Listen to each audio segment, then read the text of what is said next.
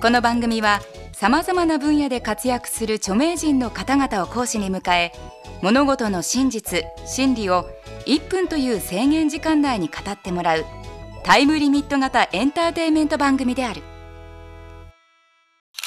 前回に引き続き吉田類先生に1分でわかるお酒の飲み方について講義してもらいます。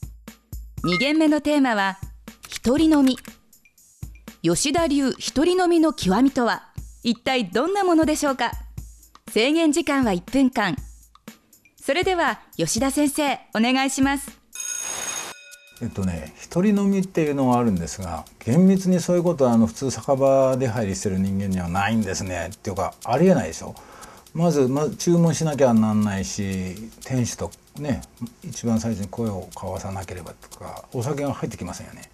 でもねそれはそうなんですが本当はね一人飲みって僕はやっぱりあのやっぱり河原で やるんですね。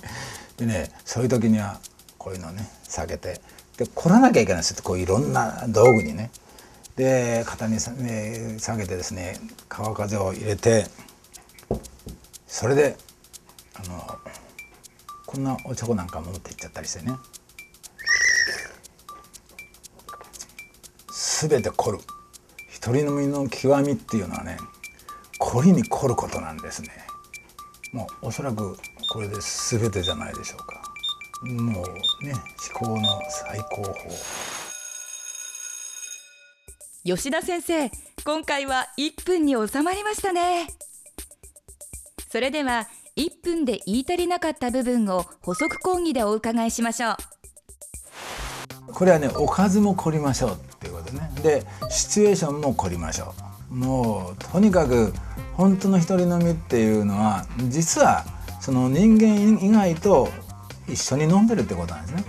まずお月様でしょ夜は。もう満月からもう、まあね、もちろん変化月の変化は全部受け入れてそれに合わせて飲みましょうということ。でもちろん僕の昆虫と一緒に飲んだんですね。で昆虫とも僕ね喋れるから。これがすごいでしょ？であのどうぞどうぞってこうついちゃうと昆虫もね飲みに来るんだよね。でそれでね美味しいのがね飲めちゃったりするんだよねこれも。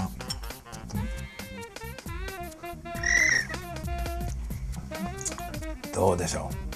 昆虫とあるいは蝶が来たりね。それは夜の蝶っていうのもあるよもちろん。その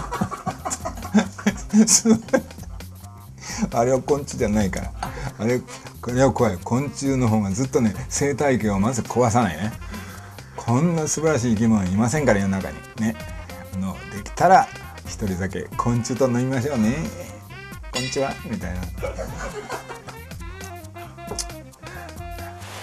吉田先生ありがとうございました。それでは今回のポイントをおさらいしましょう。一人飲みは飲み方つまみシチュエーションに凝るべき。一人飲みの極意は人間以外の生き物と飲むことである。吉田先生は昆虫と会話ができる。吉田先生次回の講義は旅酒です。1分でわかる大学ホームページでは過去の講義も見ることができます。